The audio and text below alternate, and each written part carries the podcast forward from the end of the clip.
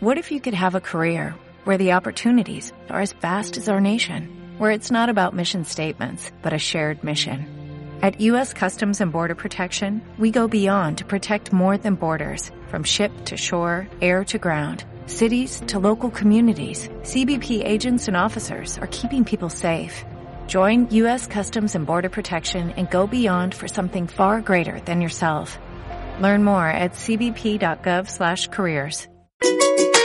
Bueno, yo estoy totalmente listo aquí con mi café Alexander, esperando a Caterina para hablar de este tema que me apasiona tanto, que es propósito de vida. Como ustedes saben, pues escribí este libro que se llama Mi búsqueda del propósito de vida, porque quiero llegar a la mayor cantidad de personas para que puedan descubrir su propósito de vida, porque tengo la certeza de que es algo fundamental para la vida. Encontrar tu propósito es esa luz por la cual vas a recorrer el camino hacia la felicidad y hacia la plenitud. Así lo creo yo y estoy totalmente seguro de eso. Pero bueno, para eso, para hablar en profundidad de este tema, estoy ya con Caterina desde Estados Unidos. Caterina, bienvenida a Mi Búsqueda TV. Feliz de estar aquí, Alejandro, contentísima porque este tema es fundamental. Y gracias por la oportunidad de compartir con ustedes. Caterina, el, el, el, honor es totalmente mío de tenerte en el programa. Bienvenida al programa. Y vamos a ir directo al grano. A ver, Caterina, ¿por qué es importante el propósito de vida? Porque si no, ¿para qué estamos aquí?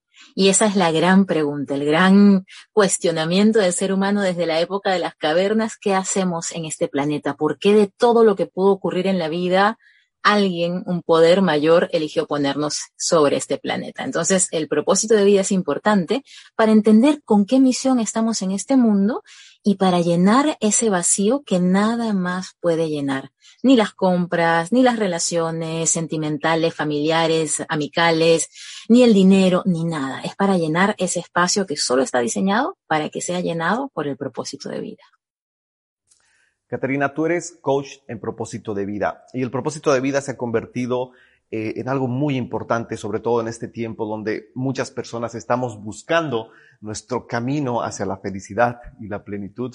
Y Caterina, quiero preguntarte eso. ¿Qué relación tiene el propósito de vida con la felicidad y con la plenitud? Es como si uno estuviese en un carro, en un coche, en un vehículo, en un automóvil, y de pronto estás con ese vehículo prendido, usando un montón de energía, hiciste lo posible por comprar un vehículo bonito, un carro bonito, por mantener todo bien dentro, fuera, pero no sabes a dónde ir con ese carro. Entonces, cuando eso pasa, el carro no está cumpliendo su propósito, el, vehículo no está cumpliendo la misión para la que fue diseñada. Entonces puede ser muy lindo, puede estar prendido, puede estar sonando el motor a toda máquina y aún así no está cumpliendo su función. Entonces tú en un carro así no vas a ser feliz porque el carro lo compraste para ir a algún lugar, el vehículo lo compraste para llegar a algún sitio, para disfrutar de cosas, para comer, comprar, conocer. Ese es el propósito de vida. El propósito de vida es dónde va ese vehículo, esta vida que te ha sido dada, para poder en esa búsqueda, en ese camino, encontrar la felicidad constante. Sin propósito de vida no hay felicidad. Caterina, quiero hacer algunas diferencias, por favor. Eh, Caterina es igual, el propósito de vida es igual a una meta, a un objetivo, o muchas personas dicen, mi propósito de vida es mi familia, mi propósito de vida son mis hijos. ¿Cuáles son las diferencias, Caterina, por favor? Yo me baso en una definición muy mía, que es la que se convierte como en, mi mantra para hablar de propósito de vida. Y para mí propósito de vida es ese regalo que viniste a darle al mundo, que disfrutas infinitamente dándolo y que a cambio el mundo te recompensa. Entonces, ahí eso me estaría dejando de lado las metas a corto plazo, estaría dejando de lado el que tu propósito de vida sea únicamente tu familia, porque la intención es que tú descubras ese regalo que le vas a dar al mundo constantemente, por el cual el mundo te va a recompensar financieramente, en, cuanto a temas de, de prestigio, amor, reconocimiento, gratitud. Meta, corto plazo.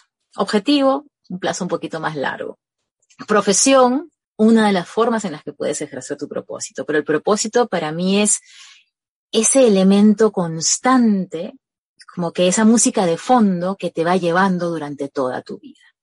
Así lo veo. Ok, perfecto, Caterina. Caterina, ¿tú crees que el propósito de vida se pueda cambiar? O sea, yo encuentro mi propósito de vida y con el tiempo lo puedo cambiar. Es más, puedo cambiar a otra cosa que no tenga nada que ver con lo que había pensado inicialmente. ¿Tú, tú qué crees acerca de esto? Propósito de vida, nuevamente hablo desde mi, mi ventana, es uno solo. Lo que va a cambiar y tiene que cambiar y constantemente va a ocurrir son las formas de ejercer tu propósito de vida. Para mí, propósito de vida es como un paraguas, como un, un gran elemento macro. Y si le haces ese doble clic, lo que aparecen son diferentes formas de ejercer el propósito, que van a cambiar con los años, con los intereses, con lo que el mercado va conociendo. Por ejemplo, alguien puede decir, mi propósito de vida es eh, inspirar a las personas a hacer de su vida un lugar más feliz. Ok, eso idealmente no va a cambiar con los años. Lo que va a cambiar es cómo lo ejerces. Y por ejemplo, en mi caso, por muchos años yo ejercí mi propósito a través de dar clases de yoga. Luego cambié y me dediqué a dar retiros de crecimiento personal en el Cusco. Yo soy, yo soy peruana.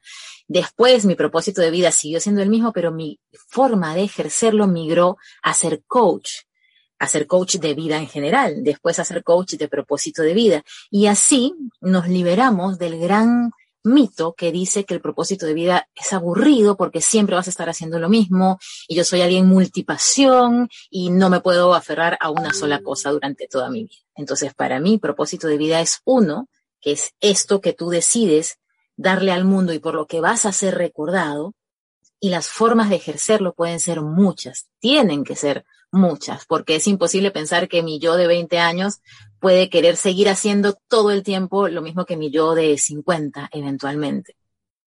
O sea que el propósito de vida se mantiene y lo que cambia son las herramientas tal vez. Exacto, las herramientas, las formas de, de entregarlo al mundo, las maneras en las que uno lo empaqueta el regalito. El regalito sigue siendo el mismo, esa búsqueda que sientes al entregarlo, pero el paquetito puede cambiar, el lazo, el papel, todo eso puede cambiar. Una cosa sí es importante, que obviamente conforme uno evoluciona, el propósito de vida puede refinarse. Pienso yo que no, no es que va a cambiar de A a Z, que no es que va a ser que, que un día te interesaban muchísimo los animales y, toda tu vida la, centraste en eso y de pronto un día no te importan más y cambias y te dedicas solamente a, no sé, diseñar ropa, no. Siempre hay una excepción, pero no. Lo que sí puede cambiar dentro del propósito como tal es ciertos ajustes en tu público objetivo. Por ejemplo, yo fui pasando de personas a mujeres, luego a mujeres del mundo corporativo y vas como de alguna manera haciendo unos ajustes menores para que se parezca mucho más a lo que tú quieres darle al mundo. Y eso se va dando conforme uno lo va ejerciendo no en la teoría, sino cuando uno ya va practicando su propósito, te vas dando cuenta, mm, en mi caso, no es que yo quiera hablar con todo el mundo acerca de propósito de vida en mis eh, talleres, en mis sesiones, sino específicamente con mujeres de habla hispana que están frustradas con su trabajo en el mundo corporativo y hacia ellas enfoco mi, mi esfuerzo. Entonces, esos detallitos del propósito sí siento que pueden cambiar. El propósito como esencia, idealmente, es como una marca una marca que se mantiene constante. Le puede cambiar el logo, le puede cambiar el color, le pueden cambiar el eslogan, pero la marca se mantiene. Caterina, ¿quién pone tu propósito? O sea, nosotros ya venimos con un propósito o es que lo vamos encontrando. ¿Cómo, cómo funciona esto? Seguramente vamos a entrar en temas ahí más complejos, pero ¿cuál es el tema de, del propósito? ¿Cómo, ¿Cómo nosotros venimos a este mundo ya con un propósito predestinado, digamos, o lo vamos encontrando en el camino? Venimos con un propósito básico predestinado, que para mí es el propósito que yo le doy a todas las personas que andan despropositadas y que vienen a que me dicen, yo quiero encontrar mi propósito, ¿cuál es mi propósito? Y antes de empezar el proceso con esas personas les digo, te, presto un propósito para que no estés despropositada. Entonces, hasta que encuentres el tuyo, tuyo, tuyo, tu propósito va a ser ser mi mejor versión y dejar este mundo mejor de como lo encontré. No te estoy hablando de perritos, de ropa, de contabilidad, no te estoy hablando de nada específico, sino simplemente ser tu mejor versión y dejar el mundo mejor que como lo encontraste. Para mí ese es el propósito con el que todos venimos de sellito, así, de, fábrica. Pero luego viene el proceso de exploración para encontrar tu propio propósito, tu propia forma de dejar el mundo mejor que lo como lo encontraste y de ser tu mejor versión. Viene como que el 2.0 de ese propósito que nos puso, pues a mi modo de ver, Dios, ese ser superior. Hay otra tendencia que, que sí dice que uno nace como genéticamente predispuesto para ser mejor en algunas cosas que en otras. Y yo lo entiendo, te puede, te puede dar Dios una voz maravillosa, pero si no te gusta cantar, deberías irte por esa avenida o con una facilidad para saltar increíble, pero no te gusta jugar básquetbol. Entonces, siento que puede más la pasión que la condición física, que la condición genética, que la habilidad eh, histórica de tu familia para, para hacer algo. Por eso es que luego viene el proceso de exploración muy personal. Pero esa pasión viene de algún lado también, ¿no? La verdad es que es, un tema muy interesante. Eh, Caterina, y profundizando un poco más el tema, ¿tú crees que una persona puede ir acomodando su vida a su propósito. O sea, te pongo un ejemplo. Alguien estudia una carrera que no tiene nada que ver con su propósito porque le impusieron sus padres o lo que sea, cualquier cosa pero no está en el camino de su propósito. Y de pronto descubre su propósito. Entonces puede ir acomodando lo que ha estudiado, lo que ha vivido todos esos años a su propósito de vida. ¿O cómo funciona esto? Yo estoy convencida, estoy 100% convencida que nunca volvemos a empezar de cero. Que siempre que recomenzamos, empezamos desde la experiencia, desde todo lo que nos tocó aprender cuando a los 17 o 16 elegimos una carrera sin saber nada ejercimos esa carrera, nos fue llevando la vida por muchos años de trabajo. Y aquí creo que estamos hablando de la vida de muchos, incluido la tuya y la mía, muchos años de trabajo en algo que después quizá notamos que, que no era nuestro camino, pero luego nos llevamos todo eso a nuestra nueva búsqueda. A mí, cuando me tocó tomar la decisión de dejar mi trabajo de mundo corporativo para seguir mi llamado, seguir mi camino, seguir mi propósito, agarré mi mochilita de todo lo que yo sabía y la llevé conmigo. Yo soy de las que piensa que no hay que hacer un corte, ¿sabes?, completamente eh, contundente de lo que ya fue tu vida anterior y que hay que hacer una transición inteligente. Empezar a ver en tu propio entorno de eso que no te gusta tanto, cómo florecer donde estás plantado cómo sacarle lo mejor a ese entorno en el que ya no quieres estar muy pronto, en el que ya te estás preparando para salir, pero que ahora es tu lugar. Entonces vas buscando en ese entorno cómo ejercer tu propósito allí. Por ejemplo, yo estaba en el mundo corporativo, yo me encargaba de la, pues de todas las campañas promocionales de un montón de marcas de consumo masivo para varios países de Latinoamérica, dije, ok, no quiero seguir haciendo campañas de productos, no quiero seguir haciendo comerciales de televisión, tengo un sentido distinto para mi vida, pero ¿cómo ejerzo ese sentido distinto por ahora mientras hago mi transición, mi salida de esta empresa? Y me di cuenta que lo que más me gustaba era inspirar a quienes me rodeaban en ese mismo trabajo a ser su mejor versión, a dar lo mejor de ellos mismos, a crear una vida feliz seguí con mis proyectos de oficina, porque no podía dejarlos, pero me enfoqué mucho más en que mi propósito recién descubierto yo lo pudiera ejercer con esas personas. Porque tu propósito no empieza a ser ejercido cuando ya todo es perfecto y, y dejaste tu trabajo anterior y pasaste a un mundo feliz. Tu propósito es portátil. Así como te llevas el celular a todas partes, tu propósito tiene que ir contigo al trabajo en el que estás ahora, a la relación sentimental en la que estás, a tu conversación con el que te vende el periódico. O sea, tu propósito tiene que estar como vigente, permeable constantemente en cada interacción. Por eso es que no hace falta como que dejarlo todo para poder ejercer propósito. Puedes irlo ejerciendo desde donde estás mientras buscas tu nuevo lugar para florecer. Me emociona tanto, Catrina, lo que me dices, porque, bueno, como tú sabes, yo trabajo mucho en el tema de propósito de vida. Y en este caminar, Caterina, me encontré con muchas dudas y muchas preguntas. La duda más frecuente es, ¿yo puedo vivir de mi propósito de vida? ¿Puedo generar ingresos de mi propósito de vida? Porque algunas personas me dicen, yo no, yo, yo no creo que pueda lucrar con lo que amo hacer. Yo entiendo que hay muchos, muchas formas y muchos caminos, si quieres, de poder darle la vuelta y buscar cómo lucrar de eso que amas hacer. pero es una pregunta, es una pregunta muy frecuente. Eh, Caterina, ¿tú, ¿tú qué crees en función a esto? Hay una frase que siempre repito y me la repetía mucho cuando llegó el momento de, de hacer esa decisión de sueldo de mundo corporativo versus profesora de yoga, que fue mi primer acercamiento a propósito de vida, te imaginarás esa brecha, ¿no? Desde el sueldo de una empresa americana en la que llevaba 14 años como gerente senior y de pronto clase de yoga en la sala de mi casa. Y me repetía la frase, ¿no? Propósito y prosperidad son dos caras de la misma moneda. van de la mano, propósito y prosperidad son dos caras de la misma moneda, no viene uno sin el otro. Pero luego, cuando nos vamos a la parte en la que ya tenemos que dejar de romantizar la parte de propósito, porque a veces ni tú ni yo somos así, pero muchas veces he visto en este camino que hay personas que hablan solamente de la parte de propósito de vida como el encuentro de esa magia unicorniana, etérea, y de pronto, ajá, ¿cómo monetizo esto? ¿Cómo vivo de esto? ¿Cómo aterrizo esto? Y ahí viene el momento en el que ya tenemos que remangarnos la ropita y empezar a trabajar. Toda eh, art, o sea, toda manifestación artística toda manifestación intelectual tiene formas de ser monetizada y tiene formas en las que no vas a ganar ni para la comida. Y en nosotros está el que una vez que descubrimos el propósito, aterricemos a formas concretas de ejercerlo y tengamos esa mentalidad empresarial, emprendedora, terrenal, de ver cómo al dar ese regalo el mundo me va a dar de regreso.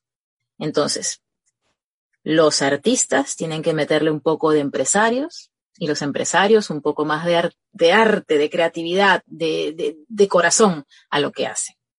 El problema está en que muchas veces quien quiere dedicarse al tema intelectual le pone tanta rigidez que no va a ser feliz. Va a estar estresado siempre. Y el que quiere dedicarse al tema más pasional, más artístico, más creativo, le pone demasiado corazón y se olvida del Excel, se olvida de la suma de números, se olvida del presupuesto mensual. Entonces, como bien decías, eh, Alejandro, es tan importante ese equilibrio, ese balance. Saber que puedes ejercer tu pasión, que puedes ejercer tu habilidad artística, creativa, científica, intelectual, con una mentalidad de monetizar, y no está mal hacerlo, al contrario, estamos en un mundo material, terrenal. Dar un regalo tan grande desde tu corazón, ¿cómo uno no le dedicaría el tiempo de pensar en qué va a recibir de esa interacción, de ese intercambio de energía. En conclusión, sí se puede vivir de lo que amas, sea lo que sea, y al mismo tiempo hay que meterle cabeza y hay que meterle corazón para que los números cuadren y al mismo tiempo sea feliz en el proceso. El equilibrio. Qué importante esa palabra, equilibrio, para que puedas vivir tu propósito de vida, equilibrando siempre. Caterina, otro mito. Existe esta frase que dice, haz lo que amas hacer y nunca más vas a trabajar, ¿no? Eh, cuando haces tu propósito de vida, ¿será que nunca más vas a trabajar? en realidad, a veces hasta trabajas más, con la diferencia de que, bueno, amas lo que, lo que haces, pero trabajas, o sea, igual trabajas, ¿verdad? Creo que Confucio tiene parte de responsabilidad en esa frase que nos dejó, ¿no? Cuando encuentras el trabajo de tus sueños, no trabajarás ni un día más en tu vida. Inclusive, esa fue la frase que el gerente general de la empresa en la que yo trabajaba me dijo cuando aceptó mi renuncia, que tú quieres sentir lo que sentía Confucio. Yo en ese momento pensaba que sí, y después uno encuentra que la realidad es que sí, vas a amar tu propósito, vas a amar lo que haces y no vas a amar tanto el generar un recibo y no vas a amar tanto el cuadrar la contabilidad y no vas a amar tanto el responder 15 emails igualitos todos los días. Ahí es donde viene el tema de, nuevamente, no romanticemos esto en exceso, Vamos a amar lo que hacemos y al mismo tiempo buscar los recursos necesarios para que cada vez más se parezca a esa frase de Confucio, de no trabajar ni un día más en tu vida. Entonces, ¿qué hacemos en este caso? Delegar, simplificar, enfocarnos. Nuevamente, delegar esas cosas que no son nuestra zona de genialidad a eh, terceros, equipo, familia, quien sea, simplificar y eliminar las cosas que no tenemos que hacer y que a veces nos llenan la lista de pendientes y enfocarnos. Tener una sola gran cosa que estemos persiguiendo, que estemos se me cruza el inglés y el español, ya llevo un buen tiempo acá que pursuing, que estemos pues en búsqueda de una sola cosa por cada momento, por cada instante. Y eso ayuda muchísimo a que si bien sí, hay situaciones, circunstancias en las que todavía vas a sentir que es trabajo, no van a ser más de las necesarias. Qué lindo, Caterina, lo que nos dices. Me emociona mucho, de verdad. Caterina, tú eres peruana y vives en Estados Unidos, o sea, conoces las dos realidades. Eh, me decían que en Estados Unidos, en Europa, sobre todo en los colegios, qué sé yo, de, más eh, ingresos, em, desde muy niños, desde muy niños a los estudiantes les enseñan a descubrir su propósito de vida, les enseñan a, que puedan dirigir su, su, su, camino en función a lo que aman hacer. ¿Es cierto esto, Caterina? Que tenemos estas diferencias tan complicadas en, eh, en estos dos mundos. Inclusive, desde tan chiquititos, Alejandro, les enseñan herramientas como meditación y yoga. Mis dos sobrinos, los hijos de mi hermana, viven acá desde que nacieron y a los dos años les estaban enseñando a manejar sus emociones a través de la meditación a los cuatro años a cómo expresar rabia, frustración a través de las palabras y no a través de una pataleta. Cómo tener un, un pensamiento consciente, presente a través del mindfulness. Imagínate que a uno de mis sobrinos le decían que la meditación era cerrar los ojitos, imaginar que en un árbol había un búho que tenía todas las respuestas a las preguntas que él tenía dentro de su corazón. Entonces, imagínate crecer con esas herramientas y luego ya empezarles a hablar de la esencia, de que está bien si tú tienes una inteligencia distinta, si te vas más por el arte.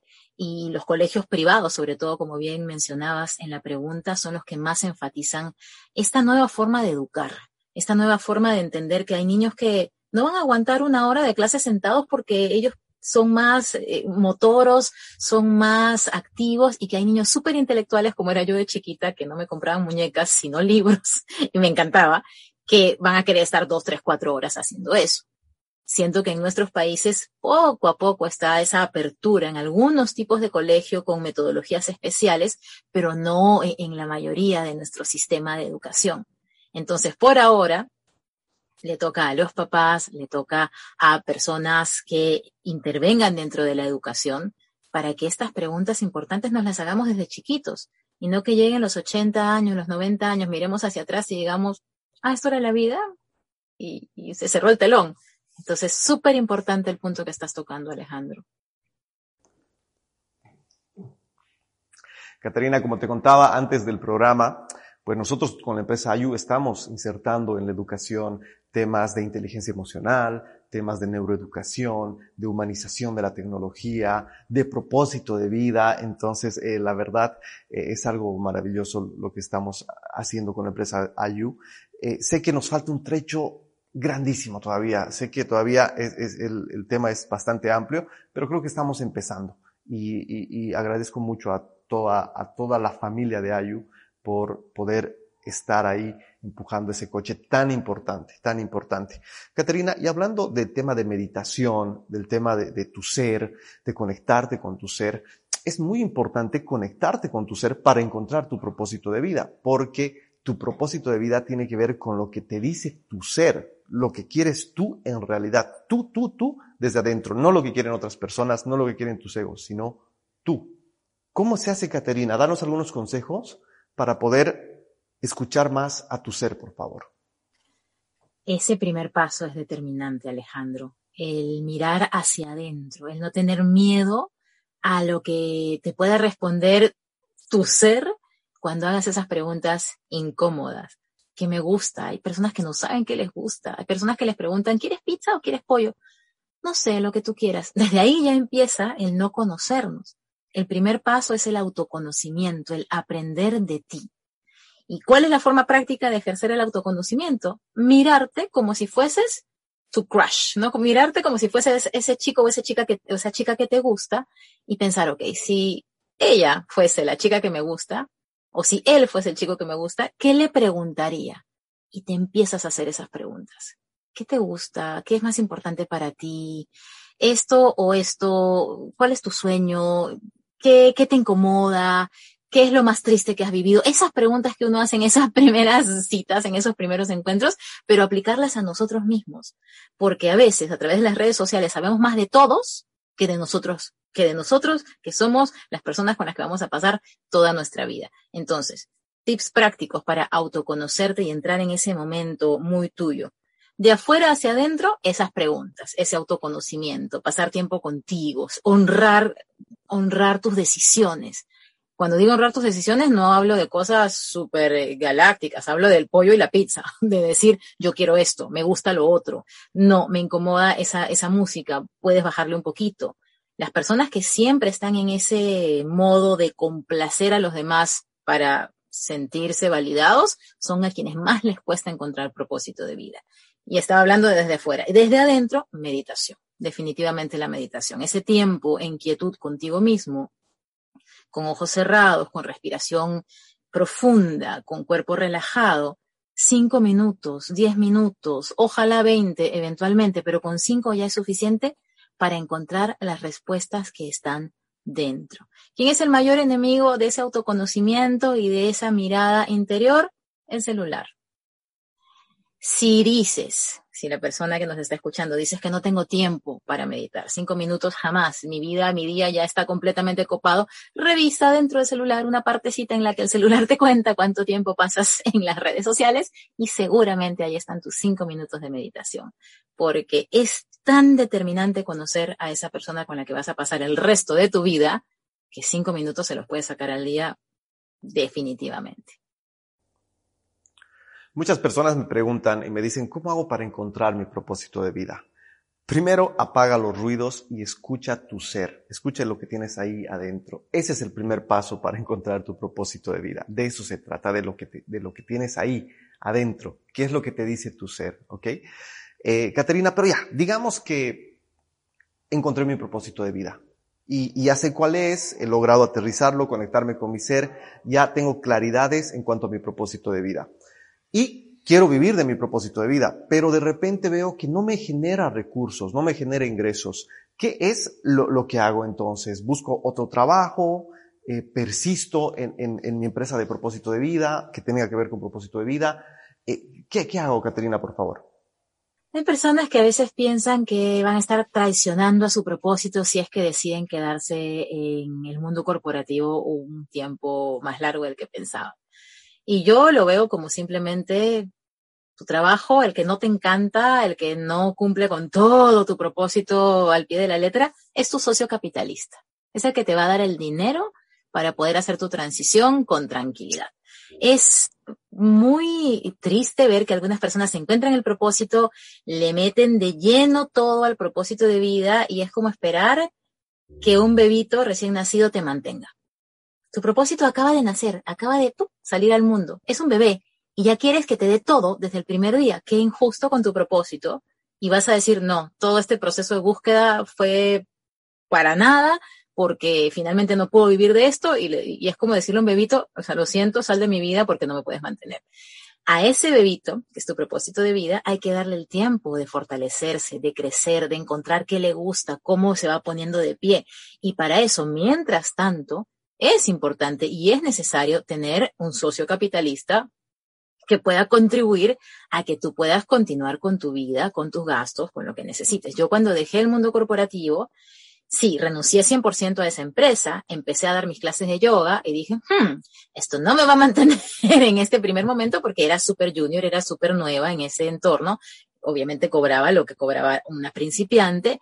Voy a ni siquiera dije voy a buscar. Dije, voy a imaginarme cómo sería un trabajo ideal en este momento de mi vida.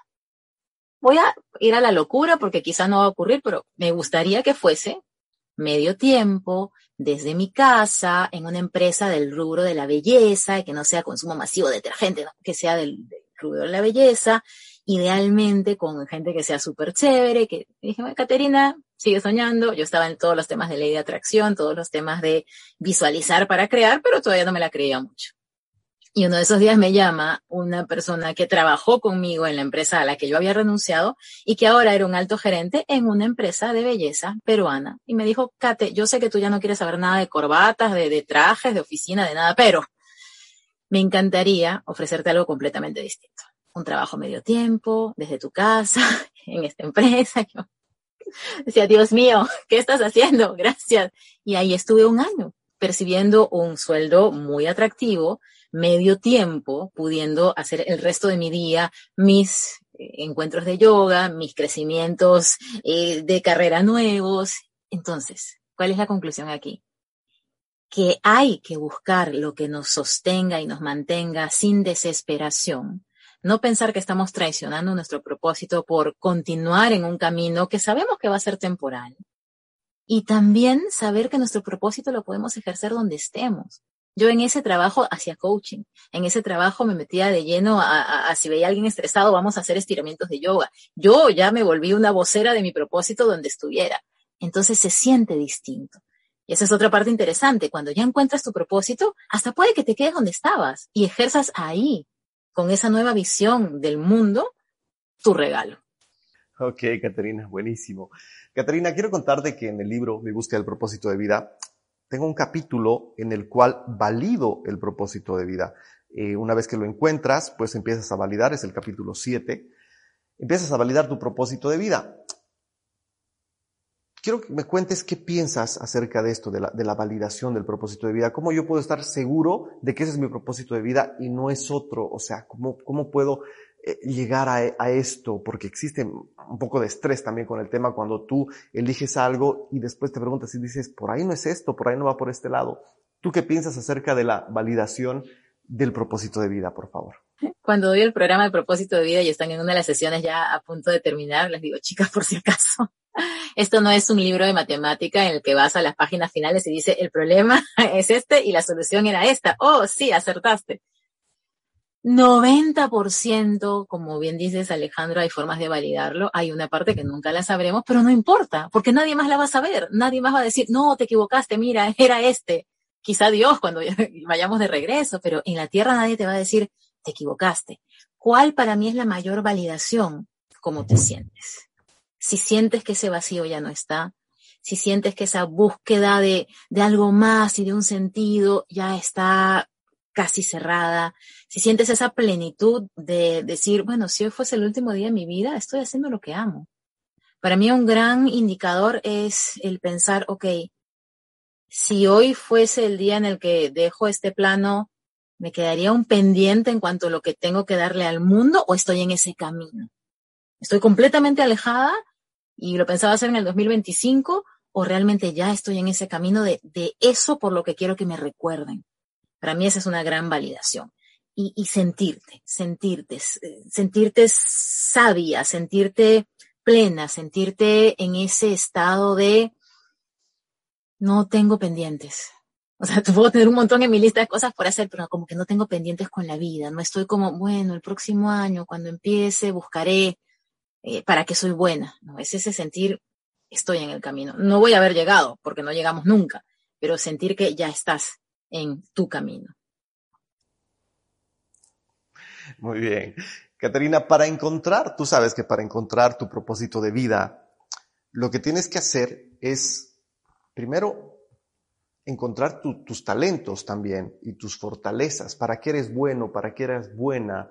Tiene que ver mucho con lo que amas, sí, pero también con tus talentos y tus fortalezas. Y en este caminar de encontrar propósitos de vida, em, me he topado con personas que o sea, creen que no son buenas para nada, que no les gusta nada, eh, les preguntas qué te gustan y te dicen, eh, no sé, el recreo, me gusta, eh, no, no saben nada, no, no saben cómo, o sea, realmente no saben qué les gusta y no saben obviamente también cuáles son sus talentos y menos sus fortalezas.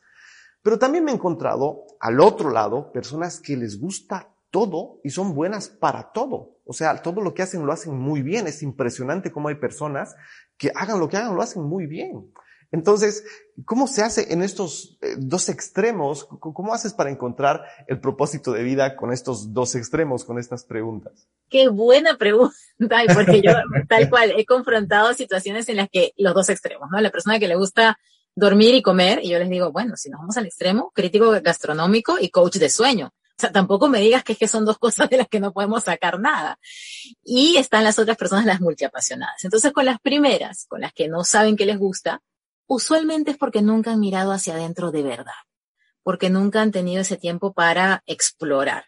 Pero una vez que pasa la exploración hacia adentro, yo lo que les pido es, hazme una lista de todo lo que has probado en el pasado, de todo lo que te gustaba, de todo lo que hacías de niña, de todo lo que hacías cuando tenías tiempo, cuando eras joven, lista infinita, todo lo que quieras. Y otra lista muy larga de todo lo que te dicen que deberías probar, la clase a la que deberías ir, el curso que deberías tomar y esas cosas que, bueno, pueden ser dos, no importa, que tú quieres hacer.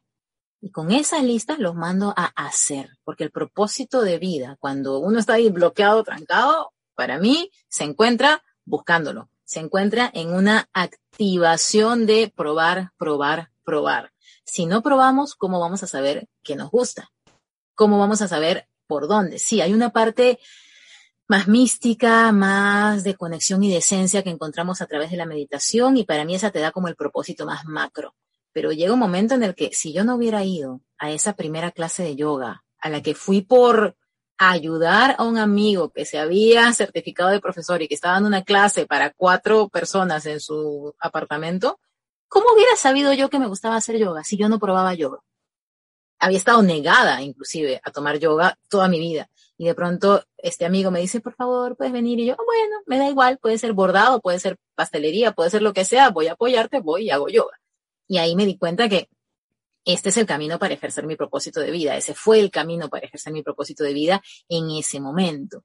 Entonces hay que probar, probar, probar, probar. Yo ya sabía que yo quería inspirar a las personas a crear la vida de sus sueños, pero no sabía cómo. Y ahí es cuando el yoga entró. Hay que probar, probar, probar. Y la multiapasionada, la que le encanta todo, le sale todo bien, es hacer un termómetro de pasión, un passion meter. Ese es un término que extraje de, mi mundo corporativo, que así medíamos las ideas buenísimas que teníamos para los lanzamientos. Era, ok, tenemos todas estas ideas maravillosas, hay que hacer un termómetro de pasión. ¿Cuál sientes tú que si te mueres mañana y no la has hecho, te sentirías horrible? Ok, esa la pones bien arriba. ¿Cuál sientes que puede ser un hobby, que puede ser algo que hagas de vez en cuando, que no te ves haciéndolo todos los días, aunque seas buenísima al hacerlo? Esa ponlo más abajo. Y así vamos acomodando las cosas que tenemos en esa gran lista de todo lo bueno que sabemos hacer y todo lo que nos gusta para poderla ubicar. Y además, muchas de esas cosas pueden ser formas de ejercer tu propósito a lo largo de los años. Si tu propósito es inspirar a las personas a ser más feliz cada día, puede ser que te dediques a cantar cinco años, a enseñar tres años, a cocinar cosas riquísimas para hacer felices a otros, cuatro años. No es que eso haya que descartarlo, pero sí hay que ordenarlo, porque si no, las multiapasionadas se abruman. Qué buena pregunta. Gracias, Alejandro. Caterina, el propósito tiene que ser amplio, o sea, hacer felices a las personas, es algo súper amplio, o puede ser específico. Siento que mucho de lo que complica la, búsqueda y el encuentro del propósito como, como frase, como oración, es que a veces queremos irnos mucho a lo específico y eso nos cuesta definirlo para un largo plazo. Ahí es donde entran las formas de ejercerlo. Para mí un propósito es más amplio que específico. Es más general que súper concreto porque a veces cuando nos vamos a lo muy concreto, sentimos como que, nos sentimos en camisa de fuerza con ese propósito. Claro, hay personas que lo pueden tener tan amplio como ser feliz y, les funciona y simplemente buscan formas de ser feliz constantemente, está bien. Yo recomiendo un puntito medio, ¿no? Como en mi caso, mi propósito es inspirar a las mujeres del mundo corporativo a crear la vida de sus sueños a través de encontrar sentido en su trabajo. Ok, no hombres, en específico en lo que yo doy a nivel de, mi trabajo, no emprendedoras, sino personas del mundo corporativo, no es ser felices a través del canto necesariamente, sino de encontrar y crear la vida de sus sueños a través de ciertas herramientas que, que yo doy. Entonces yo me voy un poco más por, sí, general, pero más allá de ser feliz, ayudar al mundo, inspirar a la gente un, punto medio, nuevamente, un balance entre la forma de ejercerlo, que esas pueden ser muchísimas y bien detalladas, y el propósito así súper amplio que finalmente no, te guía mucho por dónde ir. Así lo veo yo. Qué interesante, Caterina, lo que nos dices, porque eh, son herramientas para llegar a ciertos públicos. Obviamente, cuando tú lo aterrizas lo más posible, tienes la claridad de a quién vas a dirigir tu, tu servicio, porque tu propósito de vida en algún momento se puede convertir en tu empresa, que esa es la idea. Entonces tienes la claridad de a quién vas a dirigir porque ya sabes específicamente cuál es tu público y demás. Pero también puedes después cambiar, qué sé yo, o sea, el, el, e, este público o este aterrizaje, digamos, tan específico puede ser como la herramienta de llegada a que puede ir cambiando. Pero el propósito grande, grande, pues se mantiene. Y hay otro propósito más grande, ¿verdad? Pues el propósito al final, al final del día, es ser feliz. ¿O qué piensas tú? Es el propósito de los propósitos, así decía mi maestro. La felicidad es el propósito de todos los propósitos, es la gran búsqueda. Y todo lo que nos lleve a, ese lugar es bienvenido. Y como muy bien dijiste hace un ratito, Alejandro, el tema es que si nos quedamos solamente en que ese es el propósito y no hacemos los doble clics, no sabemos a quién le vamos a hablar, no sabemos de qué le vamos a hablar y cuesta mucho más poder vivir de eso.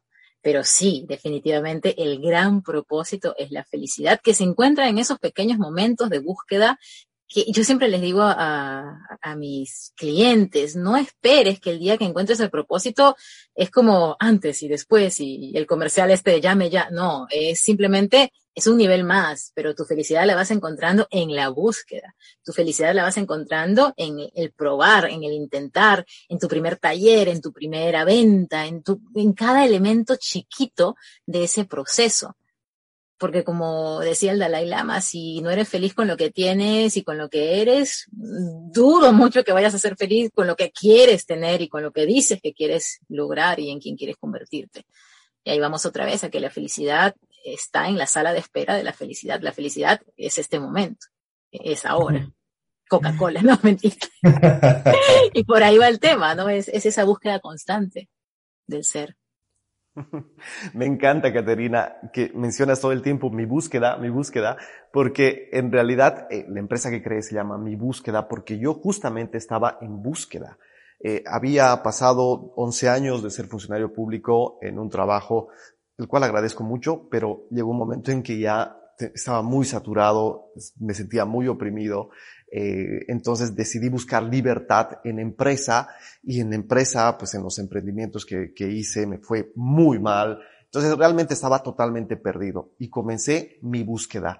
Y ahí empecé a buscar y en esa búsqueda encontré mi propósito de vida. Y cuando encontré mi propósito de vida, pues todas las puertas empezaron a abrir, empecé a conocer gente maravillosa, empecé a, hacer más en mi propósito. Y esto es algo mágico, es, increíble. Eh, quisiera que, me cuentes si te ha pasado lo mismo, por favor, porque realmente me, parece algo, algo maravilloso que una vez que te conectas con tu propósito de vida, todo, todo, todo, todo se empieza a abrir, todo empieza a fluir. ¿Te pasó lo mismo, Caterina? Contanos, por favor. Yo lo que siento que ocurrió es como, como ese dominó que, estaba todo armadito, ¿no? Yo tenía mi vida y, estaba todo, pero nada pasaba y de pronto el propósito es como ese primer dominó que empieza a mover a todos los demás, a todos los demás y todo se empieza a acomodar, relaciones personales, relaciones familiares, el tema económico, el tema de amor propio, como que todo empieza a caer en su sitio y además eso hace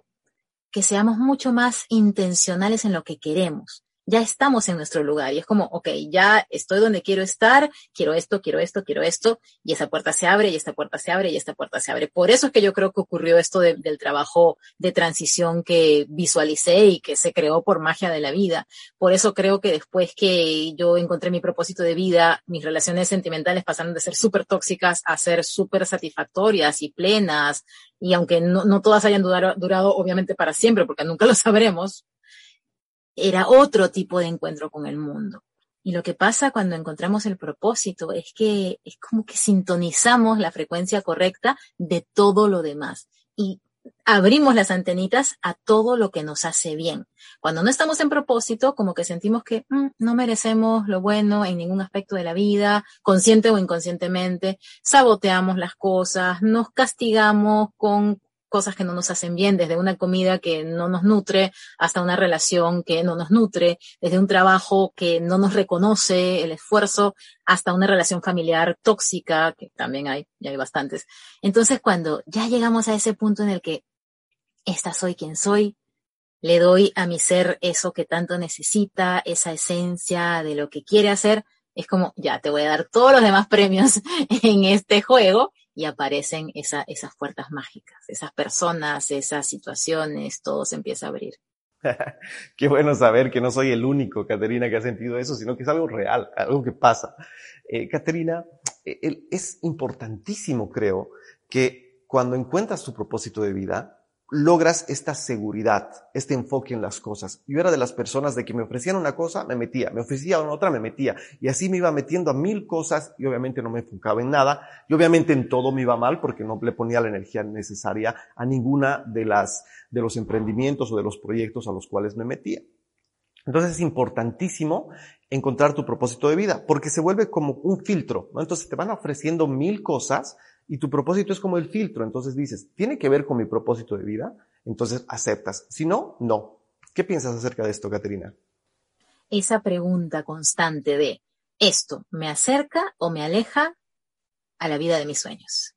Viene una propuesta, ¿esto me acerca o me aleja de la vida de mis sueños? Y ese es mi filtro constante. A veces me piden, eh, no sé, que dé una charla de ansiedad en parejas, con hijos, por ahí no va. Y digo, bueno, y puede ser que en un mes me cuestione y me pregunte, uy, este mes ha estado un poco más eh, bajo en algunos temas, no estoy llegando quizá a mi meta y esto me ayudaría a redondear mi meta financiera. ¿A qué precio? Al precio de desenfocarme, de dar algo en lo que no soy 100% buena, de, hacerle saber al mundo, al universo o, o, a quien me creó que estoy desesperadita por, por algo a corto plazo. No, entonces, ese filtro constante te hace la vida más fácil, te hace la vida mucho más sencilla, porque las oportunidades van a seguir apareciendo, oportunidades o situaciones que uno quisiera tomar, pero si no me acercan a lo que yo quiero crear, más bien son una distracción en el camino, que puede venir con una recompensa monetaria interesante o con hacerle el favor a alguien. No hace falta pensarlo demasiado, es, es un no, simplemente es un no y es un buscar cómo sí te puedo ayudar desde donde yo soy buena, desde donde yo decidí enfocarme. Entonces la vida se hace mucho más sencilla en todos los sentidos, definitivamente y disfrutar de lo que haces también.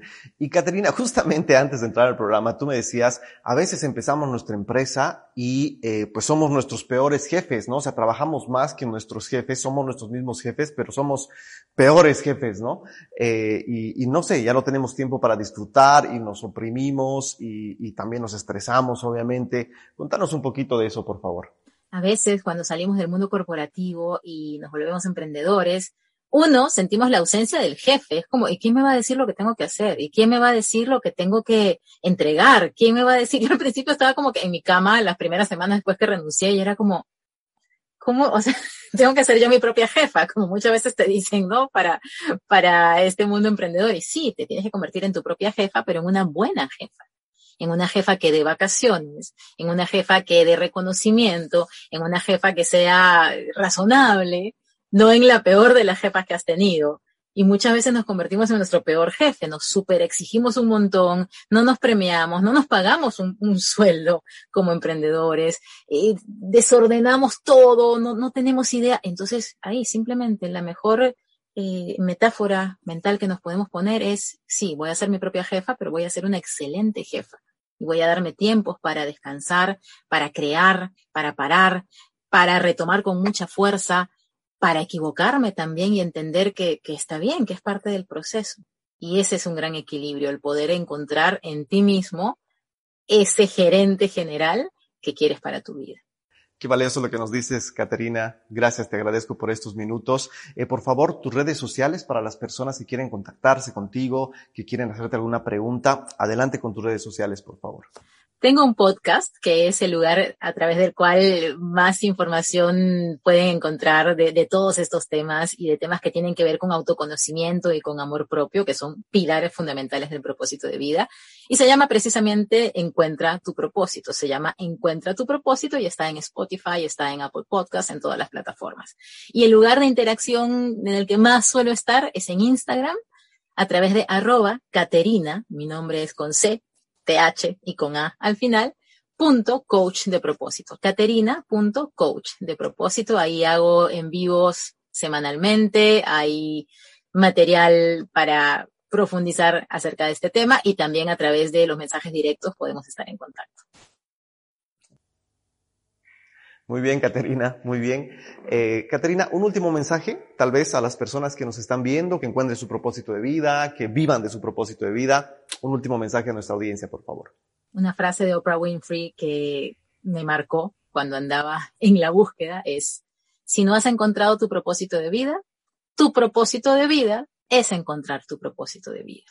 Así que en este momento, si tú que nos estás viendo estás en la búsqueda, hazlo. No esperes más señales, no esperes más talleres, no esperes más videos. Hazlo. Empieza hoy con lo que has escuchado en esta conversación, con toda la información que tienes a tu disposición. Empieza a tomar acción. No nos quedemos solamente en lo romántico del propósito de vida, entremos a buscar, a sentir, a probar, porque lo que obtienes a cambio no lo supera nada más. Es la plenitud del alma.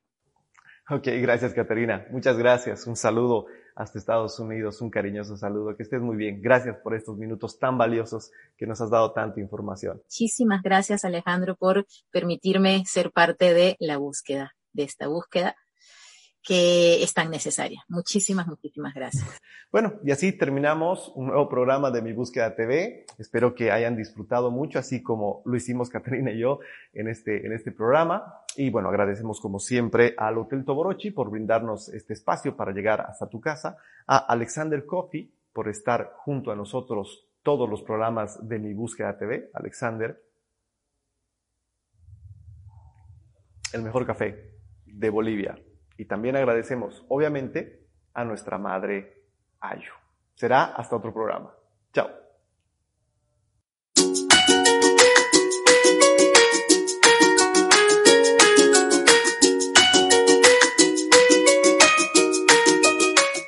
Dale más potencia a tu primavera con The Home Depot.